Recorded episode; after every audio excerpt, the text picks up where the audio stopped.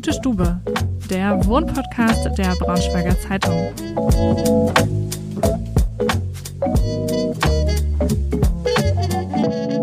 Hallo und herzlich willkommen zu einer neuen Folge Gute Stube. Ich bin Ida, Projektredakteurin bei der Braunschweiger Zeitung und habe heute meine Kollegin Michelle zu Gast. Und wir haben heute einen etwas anderen Ablauf als sonst, denn wir waren gerade schon bei ihr in der Wohnung und nehmen den Podcast jetzt in der Redaktion in Braunschweig auf, in unserem Podcast-Studio. Deswegen erstmal Hallo Michelle. Hallo Ida. Danke, dass du mich eingeladen hast. Ja, schön, dass du dabei bist. Vielleicht äh, magst du dich zu Beginn einmal vorstellen und in dem Fall vielleicht auch sagen, wofür du bei der Braunschweiger Zeitung zuständig bist. Ja, gerne. Ähm, ja, mein Name ist Michelle. Ich bin jetzt 31 Jahre alt, ähm, bin aktuell Volontärin. Das heißt, ich bin noch in der Ausbildung zur Redakteurin und kümmere mich momentan vor allem um den Bereich Social Media und Instagram. Vielleicht magst du äh, gleich auch noch was dazu sagen, was dein Hauptaugenmerk äh, ist bei Instagram. Du bist nämlich für unseren Account YesBS zuständig.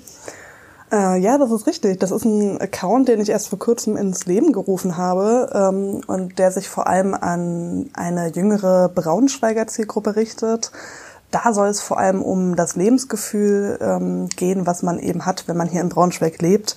Alles, was man hier machen kann in seiner Freizeit, alles, was Lifestyle und Kulturangebote angeht, ähm, auch ein wenig Tipps zum Nachtleben, Flohmärkte, ähm, Konzerte, Shopping-Tipps, kostenlose äh, Dinge, die man unternehmen kann in der Stadt. Ähm, also wirklich ein sehr buntes Programm, ähm, das von unseren regulären ähm, Instagram-Inhalten etwas abweicht und einfach noch ein paar neue Perspektiven in der Stadt aufzeigt. Mhm. Super spannendes äh, Projekt auf jeden Fall. Und jetzt hast du gerade schon vom Lebensgefühl gesprochen und ich würde sagen, da kommen wir jetzt zu deiner Wohnung. Ähm, magst du vielleicht erstmal deinen Stil beschreiben? Hm, ähm, schwierig.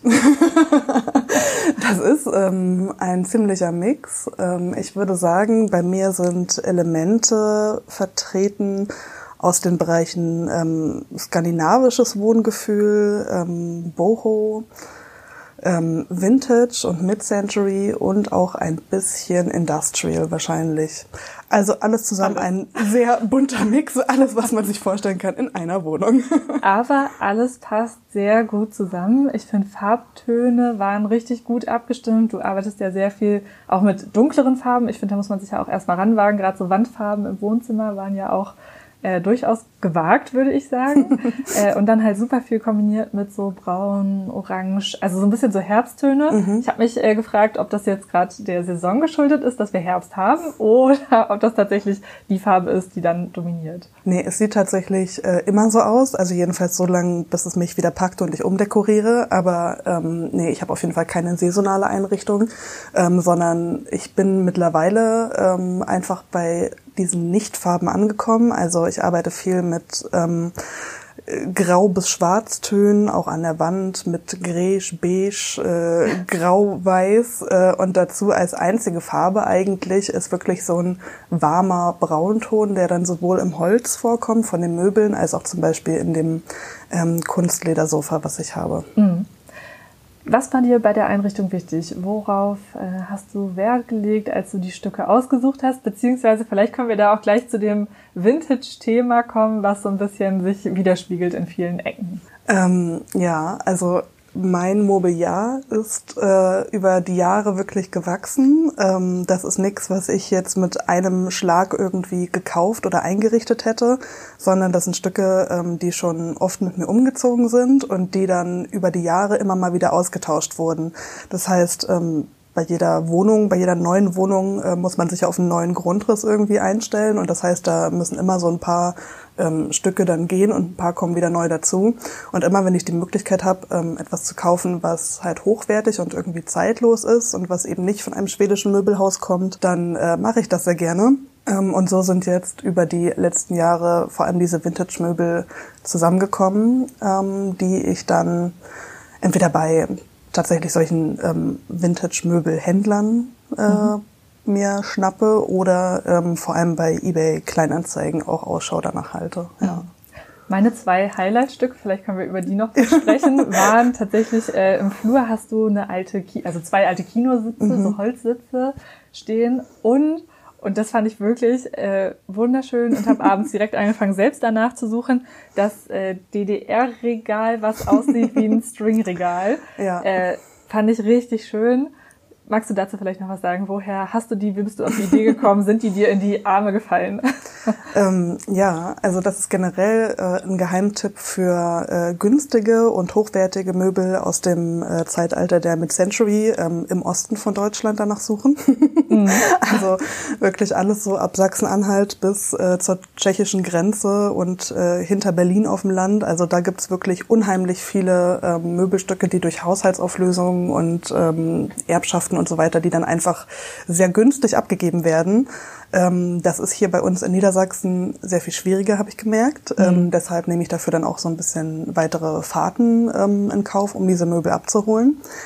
Genau, ich bin ähm, sowohl auf dieses ähm, nachgemachte äh, Stringregal als auch auf die ähm, alten Kinositze bin ich halt über eBay Kleinanzeigen gestoßen.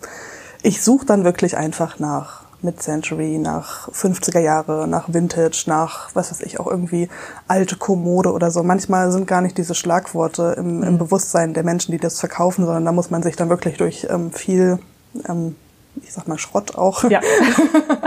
scrollen, bis man dann auf so einen Schatz stößt. Aber dann halt auch manchmal wirklich sehr günstig, weil die Leute gar nicht äh, wissen, was sie da eigentlich äh, besitzen.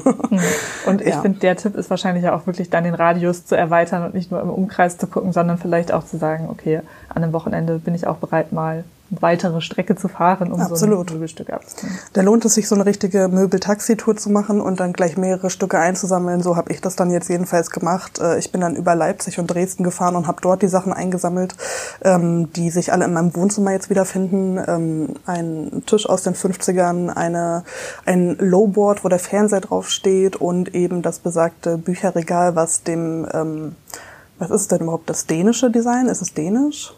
Oh, da fragst du was. Ich glaube. Also irgendwie Skandinavisch auf jeden Fall. Ja. Also das Nisse Stringregal ist es nicht. Dafür hat mein Budget als Volontärin leider nicht ausgereicht. Aber ähm, es Kommt gibt dem sehr nah. ja, es sieht wirklich sehr ähnlich aus und ähm, es wurden diese Regale vom Typ her einfach damals in der DDR nachgebaut. Ähm, und die gibt's nach wie vor heute im Osten einfach äh, ab und zu. Da muss man wirklich äh, ein Auge drauf haben oder sich einen Suchauftrag einrichten bei Kleinanzeigen und immer wieder gucken, wann man zuschlagen kann. Ähm, die heißen, also die werden auch unter Stringregal geführt. Ähm, und diese Modelle heißen dann, glaube ich, Sibylle und Babette. Gut zu wissen. Sexy Namen. Ja, aber ist doch wirklich äh, ja, ein guter Tipp. Magst du vielleicht noch sagen, ob's du, ob du eine Lieblingsecke in deiner Wohnung hast, wo du am liebsten deine Zeit verbringst? Mm, ja, wahrscheinlich ist es wirklich das Sofa. Das ist irgendwie schon eine sehr gemütliche Ecke im Wohnzimmer, auch wegen der schwarzen Wand dahinter. Ähm, wirkt sehr beruhigend. Da verbringe ich schon viel Zeit mit äh, Tee, mit Kaffee, mit Buch in der Hand oder auch mit einer guten Serie oder einem Film. Ähm, meine Katzen leisten mir da auch Gesellschaft, wenn nicht gerade Besuch in der Wohnung ist, vor dem sie sich verstecken müssen. Aber ich glaube, man sieht sie auf dem einen oder anderen Foto, haben wir sie, glaube ich, gestern, also haben wir sie mit eingefangen. Ähm, deswegen, ja. Gut.